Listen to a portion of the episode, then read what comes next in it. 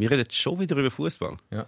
Äh, Ich finde es auch langsam ein bisschen langweilig jede Woche, aber es steht so in unserem Vertrag, dass wir das müssen. Und jetzt machen wir der- das. Ich hab, ich hab, es ist in der letzten ist ein Mail von einem, nein, ein Kommentar online, der gesagt hat, hey, super Podcast, mega les. Vielleicht ist es einfach ein bisschen zu viel des sehr Guten. Alle zwei Wochen würde ihm auch lange. ja, Da habe ich mir überlegt, das ist ein, ein interessanter Input. Ähm, aber ist ja für ihn nicht schlimm, wenn er nur jede zweite lost. nein, vor allem, wenn, wenn wir es dann irgendwann mal nicht mehr machen und er würde nur jede zweite hören, dann hätte er noch auf der Reserve, nachher könnte er noch ganz Im Nachhinein noch ein paar alte Folgen lassen. Genau. Da ist die Mannschaftsaufstellung vom Heimteam. Mit der Nummer 10, der Memme.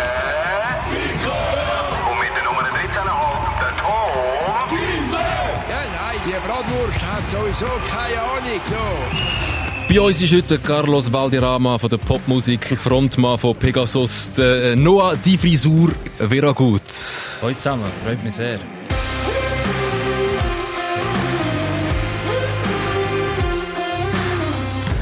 Auch wieder einer, wo viele vielleicht nicht wissen, dass der sehr Fußball angefressen ist und, das weiß ich, sehr ein talentierter Fußballer war und immer noch ist.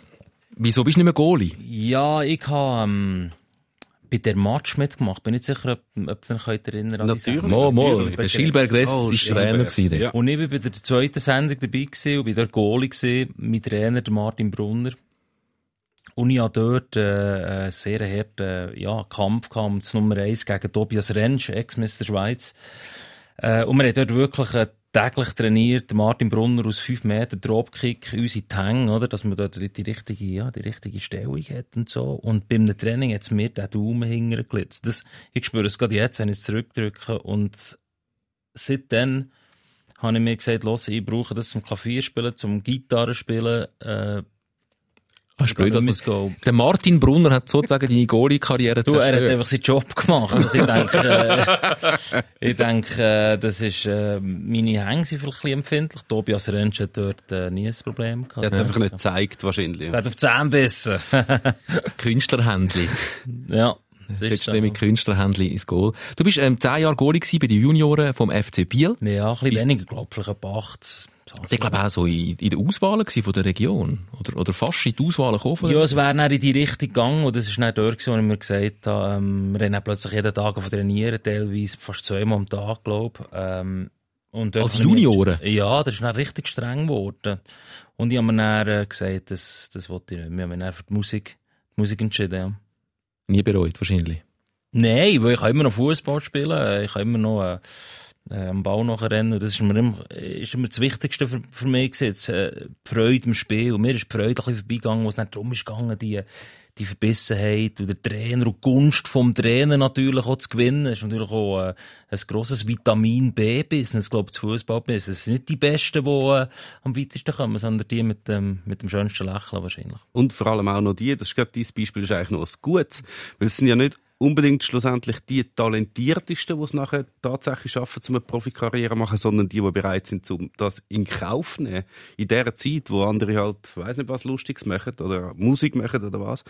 Und die stehen halt zweimal am Tag auf dem Platz, jeden Tag, ein Wochenende auch noch. Dann hast du noch die Nazi-Zusammenzüge und dann hast du Trainings, all Pott, musst alles nach dem ausrichten. Und die, die dann dranbleiben, sind vielleicht nicht die talentiertesten, aber die verbissensten. Das ist natürlich auch eine gute Ausrede für all die, äh, wie uns, die es nie geschafft haben, wirklich äh, vorwärts zu kommen im Genau. Fußball, dass man einfach sagt, ja, mich haben halt auch noch andere Interessen gehabt. als nur das. Wir wären viel besser als all die Nazi-Spieler heute Ja. und so. Aber wir haben es halt nicht wollen. Sie sind einfach die, die keine Freunde gehabt haben und kein Sozialleben und darum angewiesen gewesen sind, jeden Tag haben dürfen, ins Fußball zu gehen. Ja, vielleicht sind es die, obwohl ich kenne einen, der das tatsächlich gemacht hat, das ist der Reffo Ferreira, der ist äh, mit mir aufgewachsen. Und ich würde jetzt mal sagen, das ist nicht der talentierteste Fußballer gewesen, den ich ihn kennengelernt habe als kleiner Gil, aber der hat es so hart trainiert, der hat es so fest geschafft, der hat einen Vater gehabt, der ihn unterstützt hat, auch, äh, wunderbar, hat ihn umgeschickt, auch auf Brasilien, er ist halber Brasilianer, und der spielt jetzt beim FC Biel in der, äh, was sind die, ich glaube, erste Liga, oder fast in der Challenge, der ist dort hinten links. Und der hat das, äh, der hat das, äh, er, er kämpft, er arbeitet, äh, zusammen natürlich mit dem Talent, das er hatte, aber er ist ein Arbeiter und ich glaube, das ist ein Prachtbeispiel. Ja, wir haben ein paar, paar grosse Arbeiter, die es sogar in der Fußball-Nationalmannschaft gesch- äh, geschafft haben. Der Alex Frey ist jetzt auch nicht äh, von Anfang an immer der begnadetste Fußballer gewesen. Aber schon eher verbissen. Also er ist auch sehr gut gewesen. das Natürlich. auch noch sagen. Aber auch sehr ehrgeizig und hat geschafft. Aber er ist sicher nicht, wahrscheinlich nicht der, wo, äh, wenn man jetzt irgendwie einmal eine Grümpi war oder unter Freunden gespielt hat, dass der der ist, der wahrscheinlich extrem zaubert hat mit dem Böllen. Wobei, das weiß man auch, die, die wir einmal so anschauen im Profifußball, wo vielleicht ein bisschen technisch zum Beispiel abfallen gegenüber die anderen, wenn man gegen die dann würde spielen oder die gegen nicht so ganz auf dem Niveau spielen, die sehen, dann würden die auffallen wie die grössten Zauberer natürlich. Ja. Komm, wir bleiben noch kurz beim FC Biel, weil es ist lustig, der Meme, genauso wie ich, hat eine Verbindung zum FC Biel. Ich kann schnell meine sagen, weil die ist relativ schnell erzählt.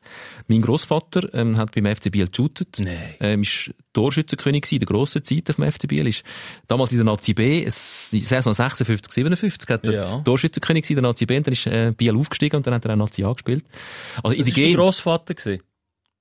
Das ist, wer, wer, wer ist Kurt das? Riederer heisst er. Okay. Aber wer ist das? gewesen? Das ist ein Bekannter von dir oder ein Verwandter? Grossvater. Mein? Grossvater. Ah, Grossvater. Ja, ja. Wahnsinn. Mein Großvater, also in, in meinen Genen angelegt, wäre ein grosses... Ein Torschützenkönig. Ein Tor, eigentlich wäre bei mir ein Torschützenkönig. Aber aus Gründen, die wir jetzt gerade besprochen haben, ich habe halt einfach auch noch andere Interessen gehabt im Leben, ist halt aus mir das nicht geworden. Das ist mein Bezug zum FC Biel. Ähm, äh, der Meme hätte fast mal den FC Biel gekauft. Und jetzt wird es richtig interessant. Oh, das ist eine lange Geschichte, aber ähm, das ist ein Projekt gewesen, wo wir damals vom, vom 12 her, vom Fußballmagazin mit der WOTS angeschlossen haben, beziehungsweise die WOTS ist auf uns zugekommen und hat eigentlich gefunden, dass die Entwicklung im Fußball, die passt ihnen nicht mehr so. Äh, man müsste da wie ein Zeichen setzen dagegen und dann haben sie die Idee gehabt, dass sie eigentlich Geld bereitstellen und einen Club suchen, wo sie können kaufen und der dann möglichst idealistisch, möglichst sozial, äh, möglichst fortschrittlich dann führen. Und wir sind sozusagen die Unterhändler gewesen und haben probiert, aus diesen Vorgaben von der WOTS äh, etwas zu machen, was wir dann am FC Biel vorlegen können, was wir dann auch gemacht haben. Ähm, es ist relativ aufwendig gewesen und so viel kann man schon sagen, wir haben dann den FC Biel nicht gekauft schlussendlich. Aber es ist ein sehr interessantes ähm, Gedankenspiel, wo man, also das ist, wo du mir das erzählt hast, ich habe das nicht mitbekommen damals, wo du mir das erzählt hast, ist mir gerade so die Sehnsucht hochgekommen, es wäre doch gut, wenn man seinen eigenen Verein könnte übernehmen und dort ähm, irgendwie Strukturen installieren, wo der Verein sympathisch wird machen. Was, was aus dem Verein, jetzt in meinem Fall, man weiß, welches mein Verein ist. Es ist jetzt nicht der sympathischste Verein von der ganzen Schweiz. Er Ähm, wird jetzt nicht vom FC Biel, gell? Nein, ja, nein, jetzt nehme ich aber Ähm, Wunder, welcher das ist. ja, GC. Dass man sagt, weißt, äh, Er lacht. ja, natürlich. Das machen ja seit vielen Jahren alle, wenn man sagt GC. Dass man, dass man wie einen Verein übernimmt und, und selber anfängt zu führen. Und das ist eigentlich die Idee gewesen von der WOTS, was sie mit euch haben wollen machen. Was, was sind so ein paar, von- es sind zum Teil auch sehr absurde Vorstellungen gewesen, wenn man so den Profifußball ein bisschen kennt. Ja, auf den Profifußball gemünzt schon. Sie haben natürlich ihre Ideal oder ihren Weg, wie sie das führen, eigentlich von der WOTS übernehmen. Das hat natürlich geheißen, es gibt ähm, eigentlich eine Basisdemokratie. Es wird über alles im Plenum abgestimmt. Und das heißt äh, von was haben wir für Liebli bis welchen Spieler kaufen wir, äh, was machen wir mit dem Trainer. Also es werden alles im grossen Plenum abgestimmt worden. Dann hat es einen Einheitslohn gegeben, wie das die WOTS auch hat. Also alle Spieler verdienen gleich viel, egal was sie, was sie für einen Hintergrund haben und was sie für eine Position haben. Dann hat es natürlich auch sehr viele soziale Projekte müssen geben. Das weißt du ja, Biel ist ein, ähm, Sehr, ja. Sozialer Brennpunkt. das, sagt man das so, sozialer Brennpunkt. Ich hatte dich jetzt gerade probieren zu retten, Ah, gut. dass du nichts sagst, wo, wo, wo Biel beleidigt. Ja, dass man in dem Bereich natürlich auch ein bisschen mehr macht, um ein bisschen die Leute, äh, die vielleicht jetzt gerade nicht so viel zu tun haben, weil sie arbeitslos sind oder sonst irgendwie Mühe haben, zum, zum sich integrieren, dass man die dann auch ins Stadion bringt. Es sind so ganz viele Sachen gewesen, wo man, wo man dort hat wollen machen. Natürlich jetzt müssen eine gleichberechtigte Frauenmannschaft geben, die gleich viel verdient wie eigentlich ihres Herren-Pendant. Und die Idee haben wir dann alle müssen vorlegen und ja, Und das war eine Forderung vom FC Biel.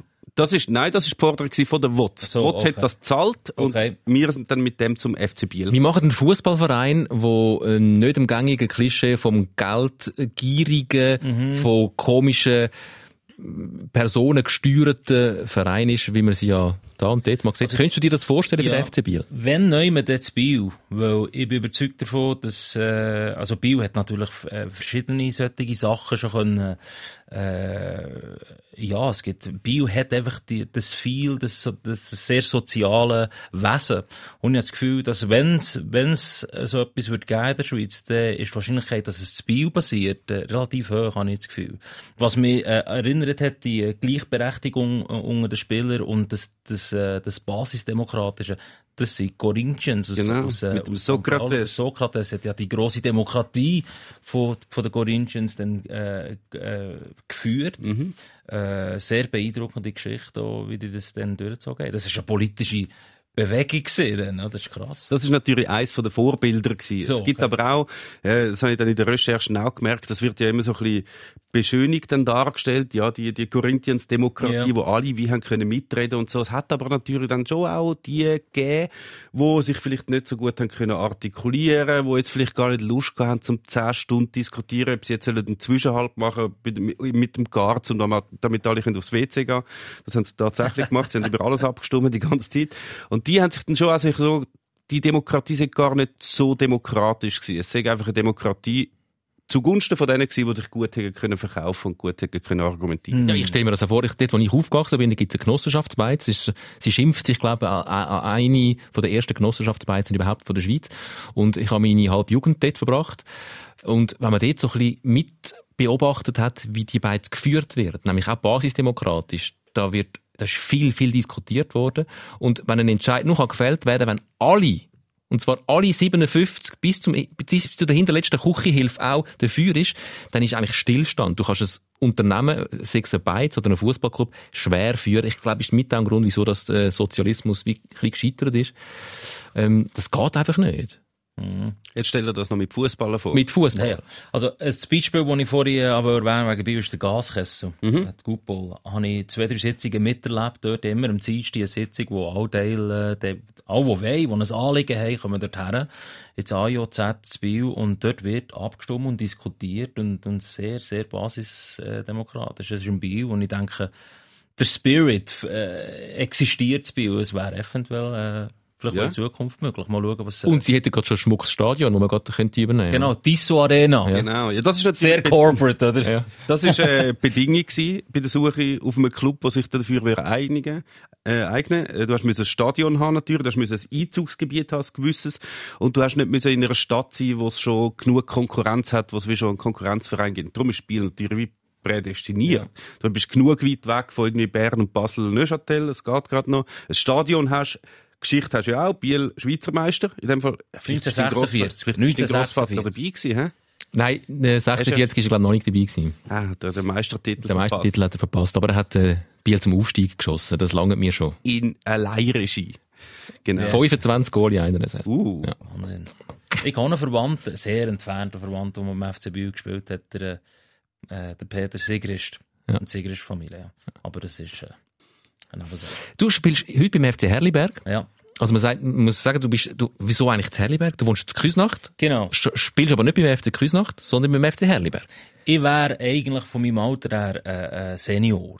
Ein 39-Spieler. Und ich bin dann zum FC Küsnacht und ich trainiere einfach einmal am Montagabend. Coole Truppe und alles habe ich gemacht, aber ich hatte Lust auf mehr gehabt.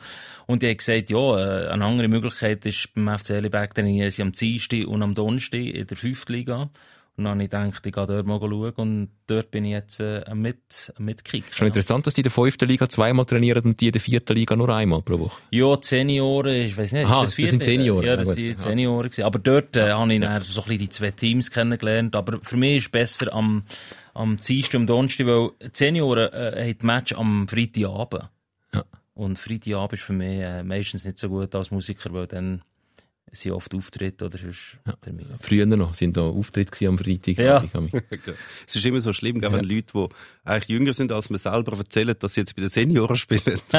Ich weiss noch, als, als Junior, Senioren sind, sind Senioren alt. sind alt. Und dann hat's, bei uns gibt's das noch, die ganz, ganz, Veteranen. ganz Veteranen. Alten sind Veteranen. Ja. Die gibt's noch. Und irgendwann realisierst du, jetzt werde ich schon Senior. Jetzt werde ich jetzt schon, bin ich In der jetzt schon Blüte so, vom Leben in der Blüte vom Leben du Senior. schon Senior. Was ist es, ab 32, glaube ich, oder so? Ab 30, glaube ich. ab 30 bist schon Senior. Ja, ja, hey, ich, ich bin 32 und bin ein Senior.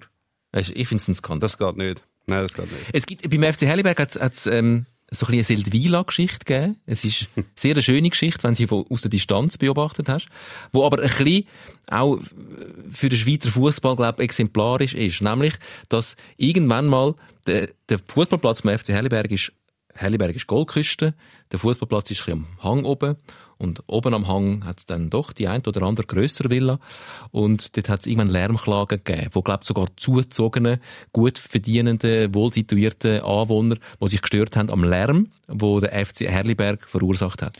Ich glaube, Pfeifen waren das Problem vom Schiedsrichter.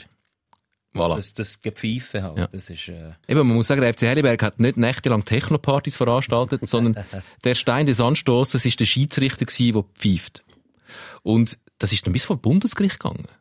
Und der FC Helliberg hat, hat dann wirklich, ist, ist diesen klagenden Recht entgegengekommen. Also, äh, die drei aktiven Herrenteams, äh, wo die meisten Zuschauer haben, dürfen am Abend unter der Woche kein Meisterschaftsspiel mehr austragen. Trillerpfeife ist aus den allen Trainings verbannt worden, die am Abend stattfinden. Und wir wissen, im Amateurfußball, wenn sie Trainings, dann, wenn die Leute Zeit haben, wenn sie es fertig geschafft haben, am Abend. Und an der Sonntag, sehr schön, gibt's es anderthalb Stunden eine Zwangsspielpause über den Mittag. Über den Mittag darf am Sonntag darf kein Spiel stattfinden. und am 10 am, unter der Woche am 10 ist Lichter löschen. Ja. Also die grossen Lichter. Ah, das ist auch noch. Das ist Licht, recht dunkel. was stört. Ja. Dabei finde ich, es gibt keine schönere Geräusche als so einen Fußballplatz. Als Chiri-Pfeife. Nicht nur die, aber weißt das Ganze, die Ja, ja, Leute. das Ja, ja, ja. Spiel, spiel, spiel, spiel, Viele spiel. Kinder, ich habe immer am liebsten neben Schulhäusern gewohnt, auf dem Pausenplatz, oder die Geräuschkulisse von Kindern, die spielen. Und, und, Brodelt. ist doch etwas vom Schönsten überhaupt. Anscheinend nicht für alle. es ist ja nicht, es ist ja auch nicht ein Einzelfall, muss man noch sagen. Es hat äh, relativ viele Dorfclubs, die Probleme haben mit dem mittlerweile. Aber es hat nicht unbedingt glaub, mit dem Fußball an sich zu, sondern weil, glaube einfach in der Schweiz die Kultur vom Vorgehen gegen Lärm sehr vorherrschend ist. Das macht, ist der, der Weg ist sehr einfach. Man kann sich äh, an Film stören und es werden dann auch juristische Wege bestritten und äh, be, best- beschritten. So, jetzt haben sie es geschafft. Es gibt ja auch viele, wo Eben, sie ziehen über einen Nachtclub und klagen dann gegen den Lärm. Oder sie ziehen neben dem Fußballplatz und klagen über den Lärm. Ich bin eben der Kille gezügelt und habe jetzt gemerkt, Wow. wieso muss die Kille? Und das finde ich jetzt viel schlimmer. Also, Dort hast du, hättest du wahrscheinlich noch mehr Mühe, Viele um dagegen klagen, oder? nein, ich wollte auch nicht, ich bin da da gezogen, ich bin selber geschuld, aber es nervt ein bisschen. Aber Fußball, Das mit. Kuhglocken hat es auch noch gegeben, oder? Haben Ja, Leute geklagt gegen? Aber im Zürichsee gibt es ein Beispiel, dort, wo ich aufgewachsen bin, Stefan, hat ein Seeanwohner, hat, äh, erwirkt, glaubt, dass die Schiffe nicht mehr hupen auf dem See. Weil, Ich höre das Schiff nie hupen. vom Dampfschiff, äh, die Hupe, die hat ihn gestört und jetzt ist es tatsächlich so, dass die nicht mehr dürfen hupen. Das hat dazu geführt, also sie dürfen nur noch hupen im Notfall, wenn es wirklich eine Hupe braucht. Bis anhin haben sie immer gehupt, wenn sie an den Steg gefahren sind. Ja, das das Schiff ist im Dorf. Und jetzt hat es so, äh, dazu geführt, dass ganz viele sich einen Spass gemacht haben, extra rauszuschwimmen. rauszuschwimmen, dass das Schiff einen Grund hat zum Warnen, dass es kommt. Und, also wirklich, ich sage ja, Seldwyla. Ist eigentlich äh, beschrieben worden in dem Urteil, okay, Pfeifen sind verbannt, oder in dem Fall? Ich Steht- höre sie nur am Match. Okay, Das Bundesgericht es hat dem FC Herliberg recht gegeben, ähm, die dürfen weiterhin so verfahren, wie sie verfahren. Das, was ich jetzt gesagt habe, ist alles, sind Massnahmen, die der FC Herliberg vorauseilend ergriffen hat, um die Leute zu beschwichtigen. nicht, Bist- dass sie jetzt, weißt du, gerade denken, wenn sie keine Pfeifen mit dürfen benutzen, dann nehmen sie die, kennen ihr noch die osteuropäischen Gashörner da?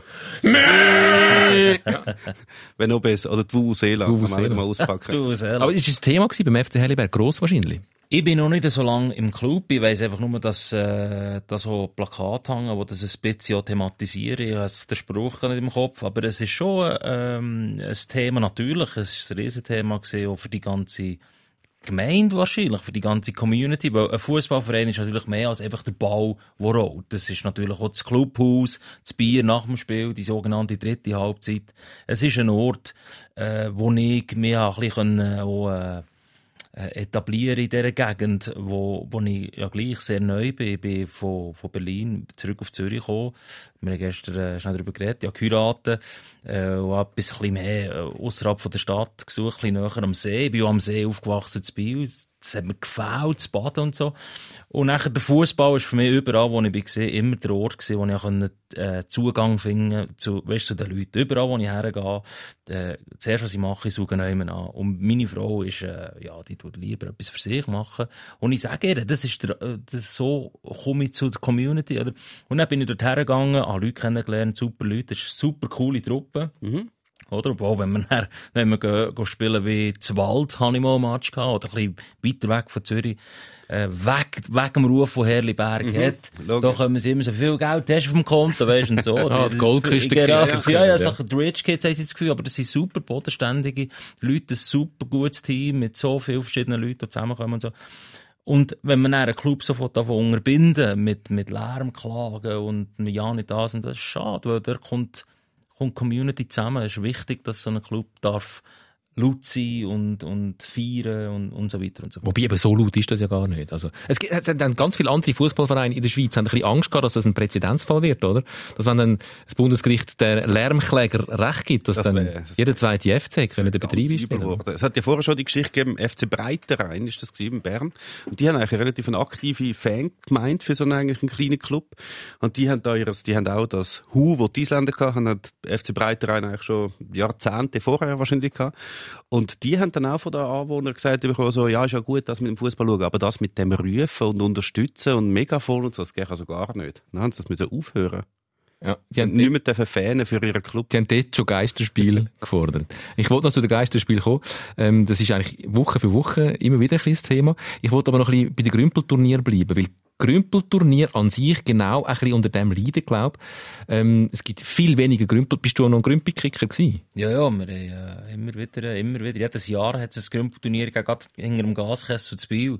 Das heisst Zona Süd, das Turnier. Und da ist wirklich, das ist wirklich, äh, mehr Grümpel geht nicht, weil es geht eigentlich nicht, also Schutzschuhe sind eigentlich eine Rarität. Das kommen alle mit Blutfuß, Sandalen, äh, und dann gibt's auch die Teams verbissen, mit dem Dress, mit den Namen drauf, mit den um, weißt, so schöne, lackierte, gute Nike, die neuesten. Äh, und so kommt dann alles zusammen dort und es wird, äh, geht ab dort. Ja, Zona Süd, super Turnier. Leider gibt's wahrscheinlich das Jahr nicht. Äh, wie viele andere auch. Im Moment ist auch der Traum für alle La- lärmempfindlichen Leute ist der Lockdown. Äh, Ja, der, Paradies der ist, ja. Amateurfußball liegt lahm und Grümpelturnier auch, wo doch regelmäßig, glaube eingedeckt worden sind, auch durch Lärmklagen. Weil dort gilt das natürlich schon. Wenn du dann noch das Festzelt aufbaust und Galimeros spielt und, und bis in die Nacht rein. Gallimero. ja. Yeah. Äh, ja, das ist, äh, das ist ein Oder Amigos. Problem. Die Amigos. Ja, das ist äh, für die natürlich ein grosses Problem, weil vor allem, das ist für, für kleine Clubs vor allem, sind das extrem wichtige Einnahmen gewesen. Äh, Grümpelturnier immer. Und das meiste Geld haben sie natürlich gemacht, nicht mit den Kindern am Nachmittag, wo sie Alkohol sind kaufen, sondern am Abend, wenn dann so die Eltern und der Turmverein am Tisch gehockt ist, dann noch bis am Morgen um 4 Uhr umgesumpft haben. Mit dort hast du viel Geld gemacht, dort hast du natürlich auch ein Rahmenprogramm haben und das Rahmenprogramm ist meistens laut. Hast irgendwie eine Band oder Musik oder einen DJ oder so.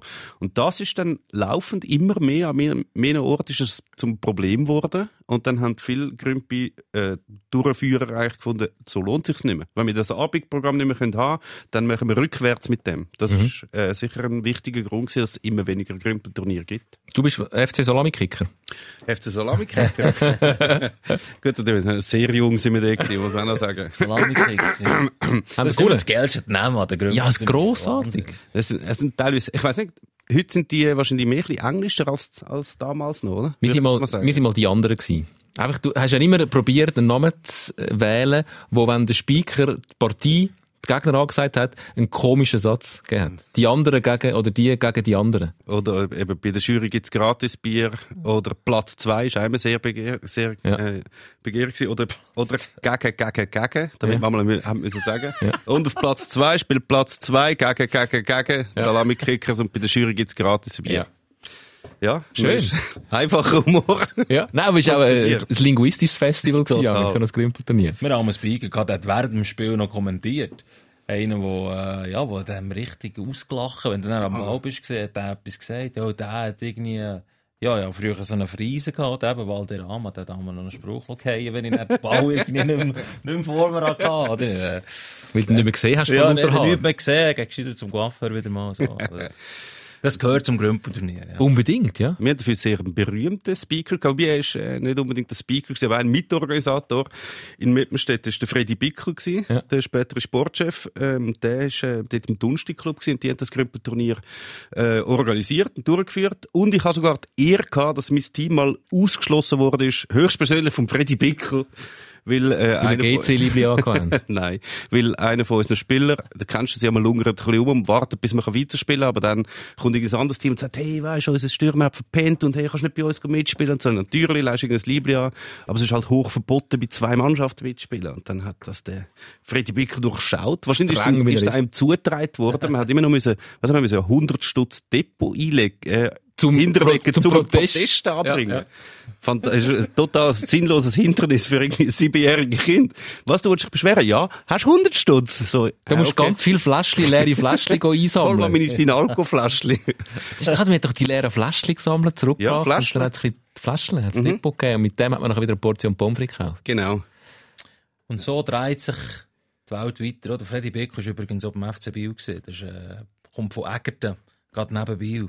Der hat seine Karriere beim FC Biel lanciert. Du meinst, ich glaube, der Thomas Bickel. Würde ich jetzt sagen. Ah, Entschuldigung, ja genau. Aber ja, Bickel der, ist bei mir der schon- Bickel lange. Aber der Thomas Bickel, das ist gerade ein gutes Stichwort. Ja. Äh, wir, haben Ah, mal, wir haben mal zusammen geshootet. Magst du dich noch Stimmt, erinnern? äh, ja, ja, das- Dort ist der Thomas Bickel hat auch eine tragende Rolle gehabt. Es war ein, ein SRF-3-Turnier vor der WM zu Brasilien 2014. stimmt. Da haben wir ähm, eine Hörermannschaft gehabt, wo- die sind in Deutschland gewesen, eine Hörermannschaft ist in Italien gewesen und eine SRF-3-Mannschaft, wir sind in der Schweiz gewesen. Und der Tommy Bickel hat die Deutschen gecoacht. Der Marco Schallibaum hat Italien gecoacht und uns, Der Bregi. Der Bregi. Und wir sind verstärkt gewesen mit, mit ein paar Spielern, also mit der, Mit dem Vujo. der Vujo hat bei uns gespielt, der Renzo Blumenthal hat bei uns gespielt. Bregi war unser Coach gewesen, ich, äh, wo einfach, weil das eigentlich das Highlight ist von meiner fußballerischen Karriere, nochmal kurz reinhören und reinschauen. Ihr, die uns im Fernsehen schaut oder auf YouTube, ihr seht es, wir hören es jetzt gerade noch. Man hat natürlich schon gesehen, die, die schon mehr Fußball gespielt hat, wie ein Bujo, der im Prinzip für uns ein Profi ist.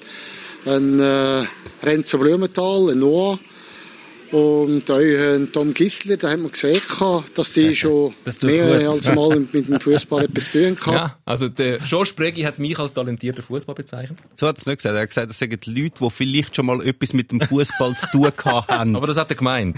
Das heisst, er hat die Sportzeitung gelesen oder so. Nein, wo schon mal einen Ball äh, haben können spielen. Magst du dich noch erinnern, wie es ausgegangen ist, das Turnier? Ja, ich weiss, dass wir, äh, ich glaube, wir sind sogar im Finale. Wir haben das gewonnen, das Turnier, oder? Wir haben das gewonnen, das Turnier. Im Penaltyschiessen. Im Penaltyschiessen, das ist jetzt eine gute. Und jetzt, wie das Penaltyschiessen verlaufen ist, nur ein kleiner Ausschnitt. Einfach, weil, wie gesagt, für, Tom, mich, wir für, mich, wir für mich ist es das Highlight von meiner fußballerischen Komm, wir Karriere. lernen schnell. Wir Ja, lernen ja, wir schnell. ja, ja. Ähm, ein kleiner Ausschnitt aus dem Penaltyschiessen kommentiert vom äh, SRF3-Moderator Andi Rohrer. Vujo Gavric, erster Schütz. Oh, sicher verwandelt. Epp nimmt Anlauf im Ronaldo-Stil, zählt Schritt. Und der Gisler macht sich groß. Ich bin im Goal gewesen. Und der Gisler hebt! Jetzt der Noah Vera gut lange, lange in der Auswahl gekickt vom, vom Seeland. Ist also auch ein, der etwas kann. Schaut auf den Ball. Oh, und dem Goalie zwischen die Beine. Gisler macht sich wieder groß, hat auch einen grossen Gegner vor sich. Und er hebt wieder, wieder mit dem Fuß. Stark, stark. Man sieht da seine Ruhe. Ja, Ja, ja. auch damit wir es nochmal. Das ist Was, schon was, die wenig, heute was die wenigsten wissen, ähm, dort, äh, Vujo Gavric ist hi- hinter dem Goal, also hinter dem Schütz jeweils gesessen vom Gegner und hat mir immer gezeigt, wo sie anschiessen. Ich bin einfach immer in die Ecke gegangen, wo der Vujo gezeigt Wirklich? Ja. Das sind News für mich. Und er hat recht gehabt in dem Fall. Jedes Mal recht Wahnsinn. gehabt. Ich habe praktisch jeden Penalty, einmal hat er nicht recht gehabt, der ist dann rein. Und sonst habe ich alle Penalty gegeben. habe aber nachher auch Schmerzen gehabt, wie typisch Grümpelturnier hat, oder? Ja. Der Dominik Diller, der dort im Goal war, hat sich die Schulter gebrochen, glaube ich. Darum bin ich Aber du überhaupt bist ja Goal. gar Nein. nicht äh, geplant gewesen dort im Goal. Das kann ich mich noch erinnern. Aber dort sind erst seine Talente zur Geltung. Ja. Draussen hat man auch gefunden, oh, Ich habe meine ganze Juniorenkarriere habe ich probiert, auf jeder Position zu spielen, überhaupt. Nie im Goal und habe dort herausgefunden, ah, ich wäre halt ein talentierter Goalie gewesen. Spät. zu Mit der Noah Viragut. Zu spät. das ist eine Erfolgsgeschichte. Das ist eine, eine riesige Erfolgsgeschichte. Kommen wir zu der Aktualität, zu denen, die es wirklich können. Die Saison ist wieder losgegangen, auch in der Schweiz. Hurra! Endlich. Ja, ist zeitlich gegangen. Mit einem Cup-Viertelfinal Lausanne gegen Basel haben wir den Match gesehen. ja, Nur mal gehört davon. Ich weiss, dass Basel hat, äh, mit Ach und Krach dort den Match gewonnen, aber ich habe den Match nicht gesehen. Ich habe irgendwie keine Lust, die Geisterspiele zu sehen. Ich habe, ich habe Angst davor, mehr daran zu gewöhnen, dass es jetzt der neue Fußball ist. Das ist aber ein bisschen so. Also, ich habe mich schon an Zusammenfassungen von der Bundesliga gewöhnt. An Geisterspiel-Zusammenfassungen. Das ist schon ein bisschen gegangen. Und für mich ist es jetzt, für dich glaube ich auch, das erste Mal, dass ich ein ganzes Spiel in voller Länge, in den vollen 120 Minuten, wo es dann gegangen ist, geschaut habe. Und es ist ein eigenartiges Erlebnis gewesen, weil eigentlich ist es ein riesen Match gewesen. Uh, hure Match gewesen. Lausanne hat ja. grossartig dagegen gehabt, ähm, Mhm. geile Goal. Und irgendwie hast du aber, im Gefühl ist es ein Testspiel gewesen, ein Freundschaftsspiel zur Saisonvorbereitung. Es ist schon krass, wie viel das ausmacht in der Empfindung, wenn du das schaust. Wenn du irgendwie die Geräusche nicht hast und es gibt eine riesige Chance, dann ist sie gerade, also wenn, wenn du die Zuschauer noch hast, dann halt das wie noch länger nach. Es geht vorbei und du findest so, ey, nein, nein, nein, die hätten doch müssen machen und die Spieler auch unter sich, die so sagen, ja, nein, und sich ein bisschen aufpeppen wieder. Und dort ist wie so, riesen Dribbling, Flanke zurückgelegt, Volley, sie geht neben vorbei und also, okay, Okay. weiter. Ja, ja. Nächster Spielzug. Ja, Das ist wie im wirklich Training. erschreckend. Das ist Aber- wie im Training. Ja, oder? Im Training hast du, den, hast du den Lärm nicht und du hörst, wenn du hörst, wie der Ball, Back. wenn du das hörst, ein schlechtes Zeichen irgendwie. Oder wenn das äh, weg ist wieder, dann, dann schaue ich dann wieder Fußball. Und äh, ich, ich vergleiche es ein bisschen wie einen Film ohne Soundtrack, die ganze Sache. Oder? Du siehst einfach, wie sie spielen, ja, oder irgendwie, aber irgendwie fehlt die Emotion und das Publikum und, und die Fans, das fehlt, das fehlt. Die Angst davor, dass es jetzt einfach zur Norm wird und dass wir uns daran gewöhnen, dass es jetzt der neue Fußball ist. Der Fußball, man hört, wie der Ball verwünscht wird. Der Sie- Fußball braucht einen Soundtrack. Ja? Ist, du meinst auch das, beim, zum Beispiel, wenn du einen Horrorfilm schaust Ohne- und es hat keine Musik, Null. dann hast du einfach jemanden, der den Gang entlang läuft und die Türen aufmacht. Ja. Ja, ja, genau. null, null spannend. Das ist sehr, sehr ein schöner Vergleich mit Ja. dem Soundtrack. Lass den patentieren.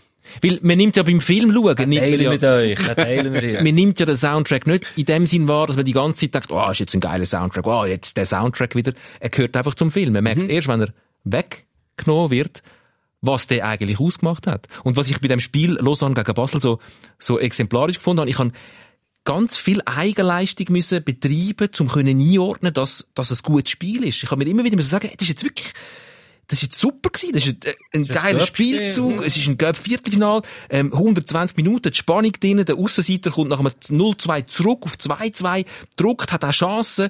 Der, also alles drin. Und irgendwie habe ich aber selber die ganze Emotion müssen aufbringen, wo man schon einfach so geliefert wird. Und du hast auch müssen, also ich habe das so empfunden, du hast viel mehr müssen dir Mühe geben, zum dranbleiben. Weil wenn du wie die Geräusche nicht hast, oder die Geräuschkulisse eigentlich immer gleich ist, dann ist es so, du weißt, du wirst einmal abgelenkt, kommst irgendwie ein SMS über oder nimmst irgendwie etwas aus dem Kühlschrank oder so und dann hast du schon fast wieder vergessen, dass da eigentlich das Spiel ja läuft. Sonst wirst du immer daran erinnern, weil du hörst wieder von hinten, oh, oder was auch immer, wo dich ein bisschen dranbleiben. Das andere bin ich aber nicht noch ganz einverstanden, dass du das, wenn du das vom Böllen, das Deck gehört, ich meine, das ist bei allen Amateurmatch eigentlich auch so. Du hörst immer den Böllen. Aber trotzdem, es lange schon, wenn es ein Dutzend Leute sind, oder 100 Leute, oder 200 Leute, schon dann kann es geil sein, schon dann wirst du mehr mitgenommen. Aber so ist es in diesem grossen Stadion, wo es halt dann einfach wirklich ruhig ist. Dort ist es dann einfach, ist noch interessant. Ich habe ich hab den Match geschaut. Meine Tochter ist nebendran gesessen, hat irgendetwas gespielt und sagt irgendwann zu mir, ist ein langweiliger Match, gell? Einfach weil sie von der Geräuschkulisse das Gefühl hat, es ist irgend so ein Gekicke. Es tönt wie ein irgendein Gekicke, wenn du nicht schaust. Und auch wenn du schaust, musst du wirklich gut schauen, damit du es dann auch mitbekommst. vielleicht bist du auch nicht so mitgegangen. Ja, ich bin jetzt nicht bei Basel gegen Lausanne. Ich habe mich zurückgenommen. Ja, was, Ich sind denn heute? was bist du äh, GC auch wieder, wieder Tom? Nein, nein, nein, äh, Xamax. Ich gehe, also, Ja. ich gehe. Also, Also ich in bin der Super League ist Xamax das, nah, das naheliegendste für einen Bieler, würde ich Aha, jetzt sagen. ja, für aus Mettmerstedt eigentlich nicht unbedingt, aber so vom Jahrgang, ich bin Jahrgang 75, das heisst, als ich so Fußball sozialisiert wurde, bin ich Xamax absolut göttlich gewesen für Schweizer Verhältnisse. Einfach nur schon, weil sie einen geilen Namen haben. Ja, Geiler Also wir, haben- wir haben vor einer Woche über die geilen Liebli von Servet geredet. Die haben nämlich unglaublich schöne Liebli gehabt. Darum hat man Servet in der ganzen Schweiz lässig gefunden. Und Xamax habe ich auch, habe ich immer schon Sympathie gehabt für sie, einfach weil sie Xamax heißen. ich habe nie gewusst, warum Xamax. Wegen dem Hamax-Schlitten. Wegen dem Bob. Der Plastikschlitten heisst Hamax. Das, ich, ich sag, das stimmt nicht. Gut. Also, Nein, es ist äh, wegen wa- dem- warte schnell. Deine Ah. Theorie, aber wieso dann nicht, Hamax? Wieso dann Xamax? Also, du fühlst sie angezogen zum Namen Xamax. Weil, also, das ist bei mir so. Weil Hamax sind die Schlitten, die, die, die, also, ich weiß nicht, ob es Die Bob. schon, ja, die Bob mit den Steuerrädchen, die ich so cool gefunden habe. Ah. Weißt, mit, den, mit den Taschenlampen vor und so, das, das Police und der, der Rote, der Grüne. Ja, die haben Und das Hamax geheißen. Ja, Stimmt, die Hamax. haben Hamax geheissen. Und ich finde, das hat mich immer so verbunden mit Xamax, mit dem Namen Xamax. Ah. Das ist für mich so eine, so eine Brücke, wo beides erfüllt mich irgendwie mit Freude. Ja. Ist, ist das, vielleicht ist das total ganz eine peinliche Frage, aber ich weiß wirklich nicht, warum Xamax Xamax heisst. Äh, der Gründer ist der Max Abeglen gsi. von dem Club, ganz lang her, 10er Jahre. Und dem haben sie Gesam gesagt. Und so haben sie einfach auch den Namen gewählt mit Xamax. Es ist nicht sehr originell. Es könnte, ist wahrscheinlich mal ein Grümpi-Name gewesen.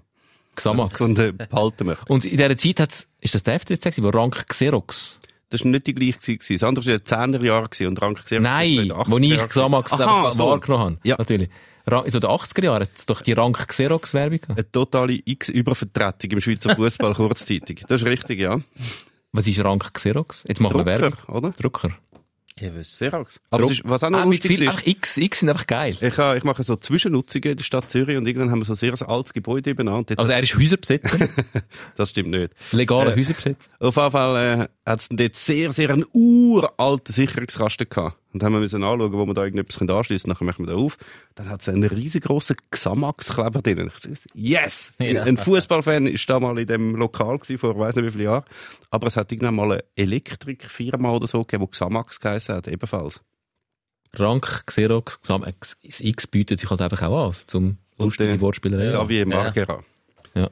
Der hat noch gefehlt. Und der Naidu. Womit wir wieder bei der Musik wären. Ich möchte noch, weil wir ja jetzt äh, darüber reden, dass die Saison wieder losgeht und weil die Saison jetzt, der Rest von dieser Saison sehr kompakt zu Ende gespielt wird, also all drei Tage ein Spiel.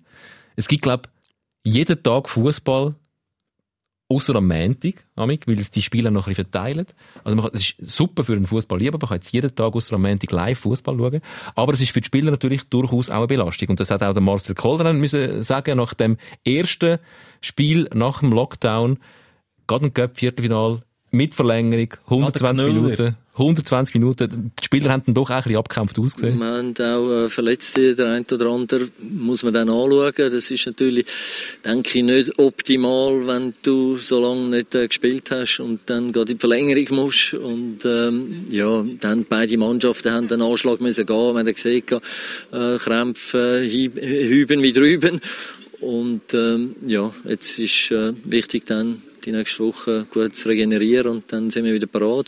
Jetzt ist es ja so, im Gegensatz zu der Bundesliga, wo zwischen dem Entscheid, dass es weitergeht und dem Weitergehen nicht so viel Zeit war, die sind Achtung fertig los, haben die wieder angefangen zu spielen, trainiert man jetzt in der Schweiz schon seit einem Zeitchen. Wie wichtig ist der Ernstkampf, damit man parat ist für Ernstkämpfe? Die trainieren jetzt ja schon seit mehreren Wochen.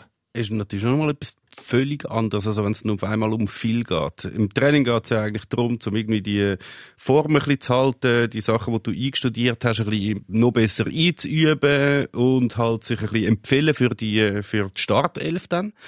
Aber es ist noch völlig, du, du gibst dann trotzdem nicht übertrieben viel, dass du dich vielleicht sogar noch im Training verletzt oder so. Das willst du dann auch nicht. Du hast gesehen, was nur schon die Freundschaftsspiele, die die Superligisten im Vorfeld ausgemacht haben. Alles, was Servet hat 6-0 oder so verloren gegen Stade Lausanne.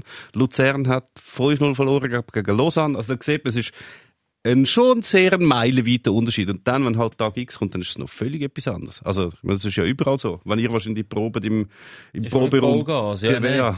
Nein, es ist, glaube ich, schon der ernste Fall, der ernste Kampf ist natürlich, äh, ich, noch ein anderes Tempo für die Spieler. Und auch mental. Ich habe das Gefühl, was er sicher auch, äh, meint ein bisschen mit dem A am Anschlag, ist sicher auch mental. Ich denke, wenn du so lange nicht, äh, mental unter Druck bist, also, ich weiss gar nicht mehr, wie das ist, auf der Bühne zu stehen, mental. Ich weiss, dass es anstrengend ist, 90 Minuten deine Songs zu spielen, aber ich vermisse den Mentaldruck eben noch. Wenn du unter Druck bist, dann kannst du irgendwie die letzten 10, 15 Prozent aus dir rausholen.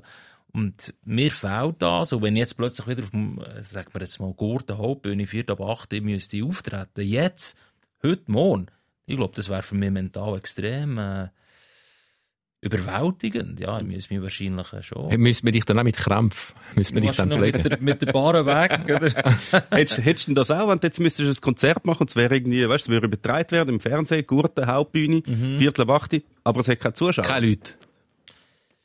Das, ist, das ist eigentlich die Realität jetzt im Fußball. Ja? ja, Umgemünzt auf deine Konzertrealität. Gurten Hauptbühne, ohne Leute.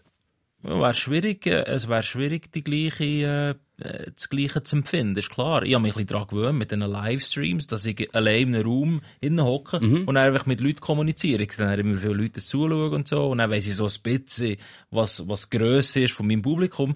Aber äh, man kann das nicht, äh, das ist, das ist wirklich wie im Fußballkonzert. Also wenn 10.000 Leute singen, gumpen, klatschen, äh, leer machen, also das kann man nicht, äh, das kann man nicht ersetzen durch, durch etwas anderes. Vor allem, wenn du dann eben das Gleiche machst, eine riesen Show ablieferst und unten dran steht irgendwie der eine, der irgendwie für Technik zuständig ist und immer macht, sagt so, Ja, ja.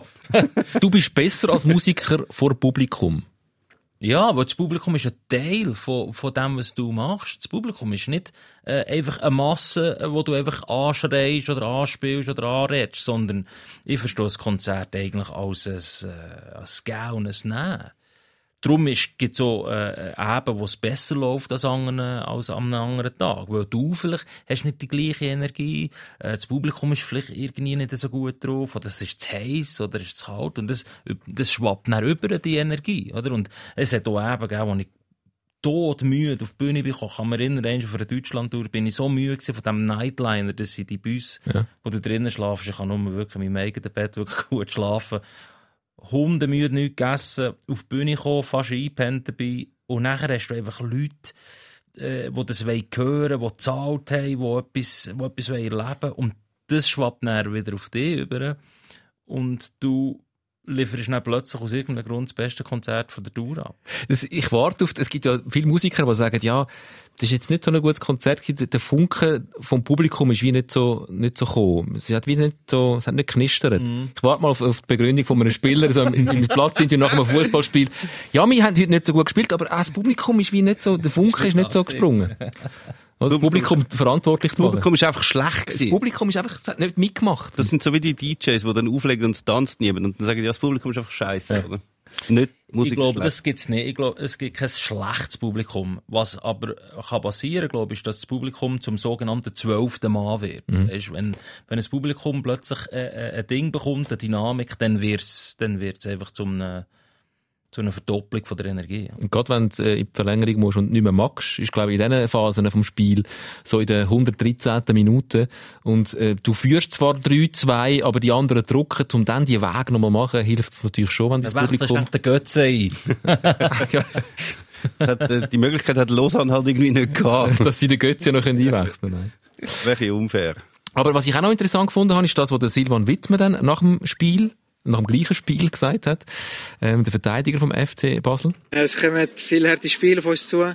Ähm, ich glaube, in dieser Phase braucht es äh, mehr Spieler als, als sonst. Eben. Nicht nur 11 oder ich sage jetzt mal 14, 15, sondern wirklich die, die ganze Mannschaft. Das ist eigentlich eine Chance für die zweite Garde von einem Verein, oder? Die, die eigentlich nie zum Zug kommen, weil halt immer die, die elf Besten, oder sagen wir mal die 13, 14 Besten dann äh, spielen und Nummer 16 bis 21 halt nie zum Zug kommen, die braucht es jetzt. Ja, auf jeden Fall. Also es ist so auch die, äh, ähm, die erweiterte Regelung, die es jetzt noch gibt, dass du mehr darfst wechseln. Ich glaube, die bringt schon relativ vielen Leuten etwas, die halt mehr Chance auf Einsatz haben. Dass man fünf äh, Spieler darf einwechseln Genau, gleichzeitig hast äh, das ist das ist eigentlich pure Währung für, für Schweizer Clubs vor allem, die ja sehr gute Nachwuchsausbildung haben, ist eigentlich jeder Einsatz, den ein Junge kann machen auf höherem Niveau, ist eigentlich wie wie zusätzliche Franken, weil du suchst immer nach Junioren oder nach jungen Spielern, die einfach schon auf höherem Niveau gespielt haben. Von denen bringst du jetzt natürlich viel mehr an. Du hast auf einmal Leute, die dann auf einmal mit 18 schon 30 Matches dabei haben, auf, auf Profi-Level. Das nützt extrem viel. Aber weißt, nehmen wir an, dass es jetzt äh, äh, so bleibt, Geisterspiel. Nehmen wir an, das bleibt jetzt eigentlich mal zwei Saisons so, aus irgendeinem Grund. Das ist, glaube ich, auch eine Chance äh, für, für die zweite Garde, die sogenannte. Aus dem Grund, weil kein Publikum dort ist. Ich habe das Gefühl, dass vor Publikum spielen, als Fußballer, vor einem ausverkauften Joggeli zu Basel, ist eben auch Teil von, von der Erfahrung, die ein Spieler mit sich bringt. Also ich kann mir vorstellen, dass du einfach, wenn du Fans um dich herum hast, äh, hast du dort, glaube ich, mehr, brauchst mehr Nerven äh, als vor einem leeren Stadion. Also das heisst, wenn du vor einem leeren äh, Stadion spielst, bist du viel einfacher äh, ruhig und, und kannst locker etwas Mhm. probieren und so. Und Ja. Finde ich nicht. Doch, auf jeden Fall. Und es ist ja auch das, dass du, gerade jetzt als junger Spieler, ich meine, die, die sind sehr gut ausgebildet, die wissen eigentlich alle, wo sie müssen stehen, wie sie müssen laufen, darum können sie das im Training machen, sie können das auch vor einem leeren Stadion machen, aber ich glaube, es braucht extrem viel so diesen Wunsch von den Fans, die dann irgendetwas rufen, zu widerstehen. Wenn jetzt irgendeiner irgendwo im Ecke der Bölle hat und alle rufen, weißt, komm an, lauf mal, zieh mal, und er, er weiß eigentlich, taktisch ist es total doof, das zu machen. Und Mitspieler werden mich fertig machen und der Trainer wird mich hassen, aber die 10.000 Leute da finden, ich muss jetzt da hinten reinsäckeln und vielleicht noch eine Grätschen ansetzen. Ja, ja. Die Jüngeren machen das dann eher. Ich habe gerade jetzt letzte nochmal ein, ein Spiel von der EM 96 geschaut. Dann ist der Raffi Vicky einge- eingewechselt worden, als ganz Junge. Und die Schweiz hat ein bisschen etwas machen müssen. Kommt er aufs Feld. Er er hätte schon nach zwei Minuten müssen vom Feld fliegen, weil halt einfach so Völlig übermotiviert. völlig ja, ja. übermotiviert. Ja, ja. Das ist das Gefahr natürlich. Ich habe das erlebt bei, selber bei der Match, wo wir mit dem Gilles Begressner auf Österreich sind gefahren, um gegen unser österreichisches Pendant. Und das Match hat das dann geheissen. Die Österreicher sind einfach nicht deutsch. Ja. Dort gespielt, und das war vor einem österreichischen Publikum, gewesen, und ich war Goalie, gewesen, wie gesagt, und ich habe hinter mir wirklich 4.000, 5.000 Österreicher gehabt, die wirklich auf drauf los, weißt du, mit Rummeln und so, und wirklich ihr Team angeführt. Du hörst nichts. Als Goalie musst du ja rufen und sagen und dirigieren. Ja, kann schreiben, weil Shelly Baum links, äh, der Roger Wehrli vor mir, der auch nichts gehört. Gut, der Roger Welli hört eh nichts mehr. Ja, krass, das Publikum hat einen riesen Einfluss kann ich gefunden, als, als, selbst als, als beim Fußballspielen. Ich denke, das ist beim Musizieren vor allem. Es gibt jetzt auch Untersuchungen, jetzt sind so, jetzt gerade wo vier, vier Runden oder fünf Runden der Bundesliga gespielt sind, dann fängt man an ausrechnen und so mit Heim- und Auswärtsspiel und es gibt ganz viel so ganz geringfügige Abweichungen statistisch in der Anzahl geschossener Goal und so und ich finde, ja, ja, das ist ja vieles Zufall, aber was sehr, sehr auffällt ist, dass äh, der Heimvorteil weg ist. Also es gibt viel mehr Auswärtssiege. Seit ohne Publikum gespielt wird, viel mehr Auswärtssiege. Du bist mal einer gewesen, der in dieser Sendung, in diesem Podcast behauptet hat, den Heimvorteil gibt's gar nicht. Ähm, Momentan, äh, momentan wird gerade bewiesen, dass es nicht mehr so gibt. Ja, es ist noch ein bisschen eine kurze äh, Zeit, wo man es messen kann. Ich glaube, die, die Statistik ist noch nicht sehr aussagekräftig. Machen wir es mal, wenn so etwa 300, 400 Spiele dann in der Datenbank sind. Dann kann man es nochmal anschauen.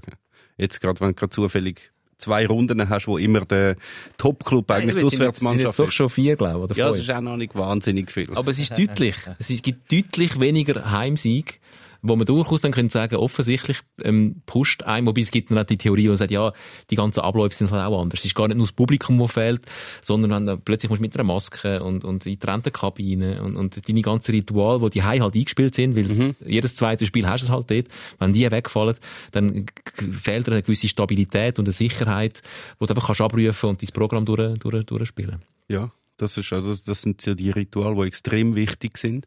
Ähm, ich habe mal eine Geschichte gemacht über so die Kabinenvorgänge und dann hast du mit jedem Fußballer, der du geredet hast, hat das betont, weißt, wie es ist so wichtig, weißt, du kommst rein, du weißt, ich habe meinen Platz da, dann vor dem Spiel mache ich zuerst das und das und das und dann fünf Minuten bevor man reingeht, gehe ich nochmal in die Dusche, mache schieß dreimal den Böll an die Wand. das ist so das Hochheiligste. Das Jetzt Spieler gegeben, die das einfach gar nicht hat. Die einfach gesagt hey, ich komme dorthin und spiele auch Fußball. Aber ich habe jetzt noch nicht zuerst links anfangen. Ja, Jeder gut, hat das sicher. gehabt, Im Fall praktisch jeder hat das gehabt. ja. Ja. Wirklich, okay. Also von denen, zumindest, das sind alles so Profifußballer, hat es niemand gesagt, nein, ich habe nichts gemacht. Ich habe per Zufall habe ich mal einen, einen rosaroten Schuhbändel in meinem Schuh gehabt, dann haben wir gewonnen.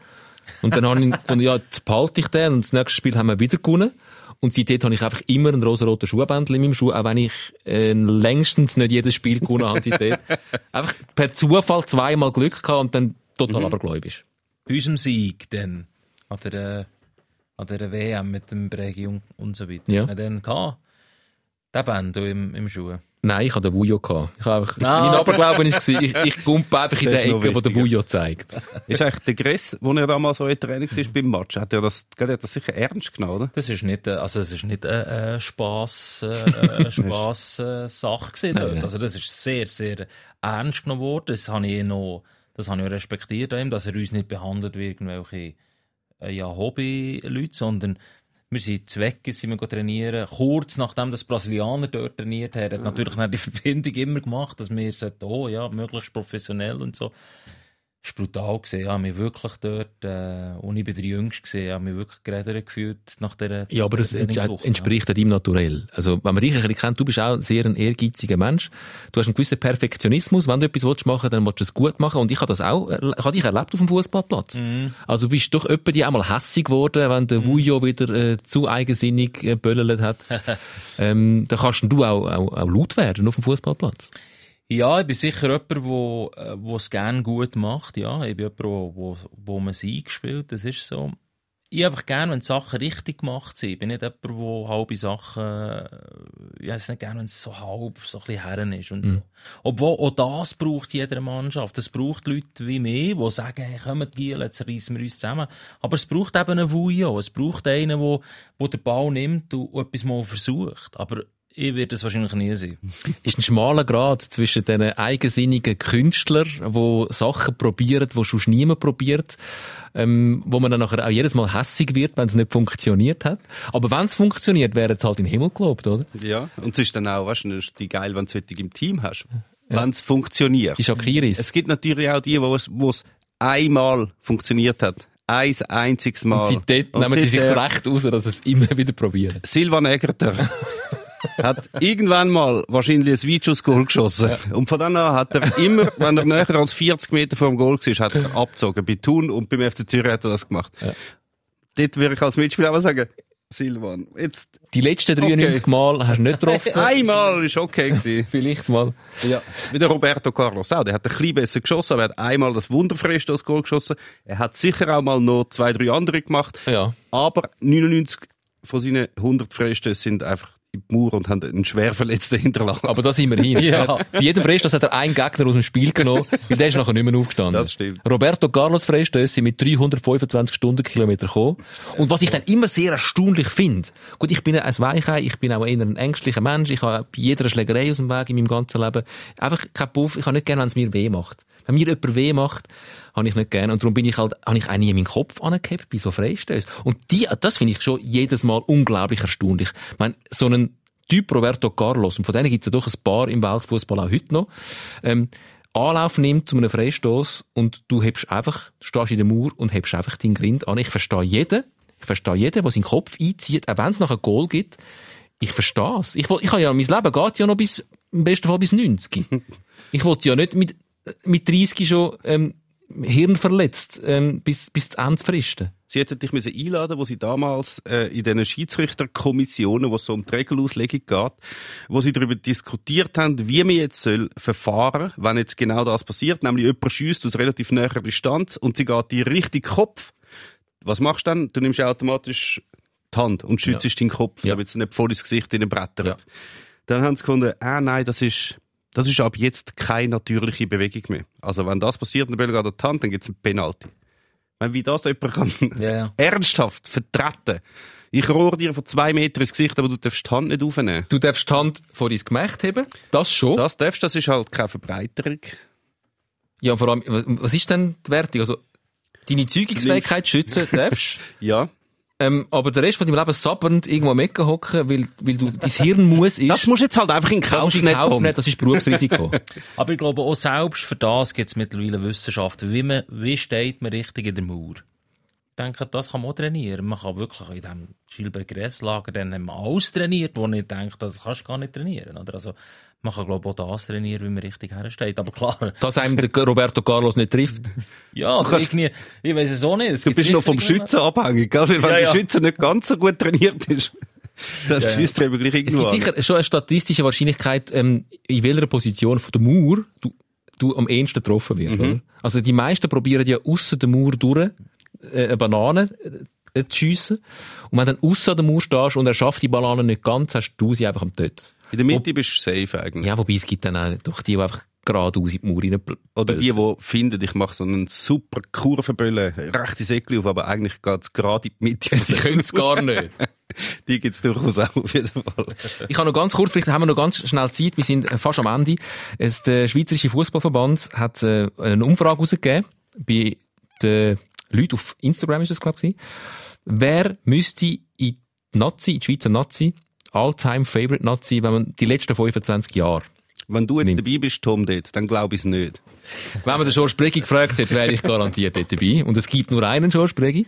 Äh, der Bregi ist nicht drin. Das, überrascht uns jetzt nicht, weil Doch, mir überrascht es ein bisschen, weil der Breg ist ein typischer Sechser, oder? Der Breg ist einer gewesen, wo, wo der Glamour eigentlich in der Kabine gelassen hat, Fußballer ist. Aber er ist so wichtig gewesen für die Stabilität und für den, der Vogel ist ähnlich gewesen, würde ich sagen. Johann Vogel ist, Fußballer ist halt noch ein anderes Kaliber, der Vogel, als der, als der Bregi. Der Bregi hat noch können halt Freistöße und alle Das Starts. ist so schöne äh, Querpass gespielt wie der Johann Vogel. König von der Querpass. Nein, der Schappi ist dabei, Alex Frey, Hakan Yakin, Barnetta, Berami, Shakiri, Rodriguez, der Patrick Müller. Das ist die grosse Überraschung von mir. Das ist doch keine Überraschung. Wirklich? Grösste. Also, Gegen Jugo Jugoslawien hat er mal ein Freistoß-Goal dort hat er noch offensiv gespielt, dort ist er noch links Mittelfeld gewesen, nachher ist er gegen hinten gerückt und nachher ist er halt der erste Verteidiger in der Schweiz geworden, der Fußball spielen Und wie? Die Schweiz ohne ihn hat nichts können. Das war eine Art der Libero, gewesen, gell? Hm, er ist mehr so eigentlich der erste Mittelfeldspieler gewesen. Der hat halt Okay. alles können. Murat Yakin, Stefan Lichtsteiner, Jan Sommer. Ja, Gehen wir einig, oder? solange der Hakan Jakin dabei ist, habe ich keine weitere Ich bin Anmerkung. im Goal für Marco Pascolo. Wirklich. ja, der Pascolo sehr, äh, Der Floppolo, das haben sie mir noch gesagt, ja, damals der noch. Fiascolo. Ja. Ist gewesen. Aber das ist, das ist glaube ich, schon länger als 25 Jahre her. ja, Was ist, WM 94? EM 96. Ja, Goal 96, gewesen, ja. genau. Es sind Tod ist halt die Rückpassregel gewesen. Er hat ja die gerade miterlebt. Genau, und nachher hat er müssen mit dem Fuß verteidigen, was beim Pascal halt wirklich einfach nicht gegangen ist. Das ist halt nicht gegangen. Okay. Was ich, ich habe letzte wieder, jetzt zeigen sie all die äh, uralten Spiele Mhm. wieder, ein Spiel äh, gesehen, äh, so eine Zusammenfassung, wo man den Ball noch am Goalie können zurückspielen. Das ist, das ist- absurd. Es ist- Wie hat man jemals können auf die Idee kommen, dass das durchaus Sinn macht in einem Spiel, dass man, wenn man nicht gerade weiss, was machen, den Ball am Goalie gibt und der darf ihn heben? Und weißt, so lang, dass sich das, weißt, wenn das eine Regel gewesen wäre, wo man 1851 eingeführt hat, aber dann irgendwie 1893 gefunden hat, okay, nein, das kannst du irgendwie nicht mehr bringen, dann wäre es verständlich. Aber die Leute haben 100 Jahre Fußball gespielt und du hast jederzeit die Möglichkeit gegeben, als Verteidiger einfach am Böllen, den Böllen am Goalie zurückgeben, nimmt sie in die Hand, der gibt sie am anderen Verteidiger, der gibt sie wieder zurück, nimmt sie wieder in die Hand. Ja. Meine, die Italiener haben das wahrscheinlich aneinander, aneinandergereiht etwa 26 Jahre gemacht. Und pro Spiel 45 Minuten. Teilweise wirklich sehr extrem, andere Mannschaften ebenfalls. Das ist wirklich, ich nicht, Darum kann ich nicht Spiel, man kann ja manchmal ganze Spiel noch anschauen. Ja, ja. Äh, Ich habe kein Spiel von vor 1986, 82 schaue ich gerne. 82, Ja, das war fantastisch. gewesen. Aber so eine WM 1970, wo er hinter der Goalie dort davon ja, minutenlang gefühlt, die mit dem Ball so ein bisschen anfangen zu spielen. Also, Ja, und sie haben dann, es hat kein Pressing gegeben, es ist alles total langsam gewesen, aber es ist dafür, irgendwie die Kolorierung ist anders gewesen. Also wenn ich, ich weißt, die WM 70 gar nicht mitbekommen, aber wenn ich Fotos oder Aufnahmen von dir sehe, denke ich, es Ja, sieht so geil Jetzt aus. muss ich äh, den Notstopp ziehen. Ähm, erstens, weil wir am Ende von unserer Zeit sind und zweitens, weil der Meme wieder in nostalgischen Erinnerungen an irgendwelche Turniere im letzten Jahrhundert Lass, lass nachher noch das Mikrofon auf. Ich rede einfach noch ein bisschen weiter, sonst mache ich mehr für mich. Du redest noch ein bisschen weiter, erzählst uns noch von der WM 27, und dort hat es keine WM gegeben. Nein, es hat keine WM gegeben. Aber Uruguay hat sicher gewonnen. Die hätten gewonnen. Sie wären dort gerade Olympiasieger gewesen und sind nachher Weltmeister. Wir verabschieden uns unter, unterdessen von euch. Den Podcast gibt es zum Hören, ihr wisst wo. Ladet ihn runter. Und wenn ihr uns im Fernsehen gesehen habt, dann winken wir jetzt noch schnell, weil wir sind ja auch im Fernsehen. Wo ist die Kamera? Hey. Danke für den Besuch. Wir hoffen, ihr seid auch das nächste Mal wieder dabei. Sikora Gisler, der Fußball-Podcast. Präsentiert von Tom Gisler und dem Meme Sikora. Produktion Tom Gisler, online Laszlo Schneider, Distribution Natascha Reitz, Layout Sascha Rossier, Projektverantwortung Jan Petzold und Susanne Witzig. Schön, bist du da gewesen. Danke Vielen. Dank, Danke kann ich dürfen kommen und äh, weiterhin hoffentlich viel Spass mit Fußball. Mit vollen Stadion hoffentlich. Und dein Aufstieg mit dem FC Herlenberg, wo jetzt nicht stattfindet. He? Wir wären in der Aufstiegsrunde gesehen, Aufstiegsrunde. Wirklich? Ja. Mit dem Philipp Degen, gell? Mm, Nein, ich glaube nicht. Doch. Erliberg. Du hast irgendeinen Mitspieler, der Philipp Degen heisst. Stimmt, ja, das ist unser Innenverteidiger. Stimmt. Stimmt, ja, ja. Stimmt. So lange nicht mehr gespielt, dass du nicht mehr mitspielen kann. Ja, ja, ich weiß. Kennen wir den Tuss, oder?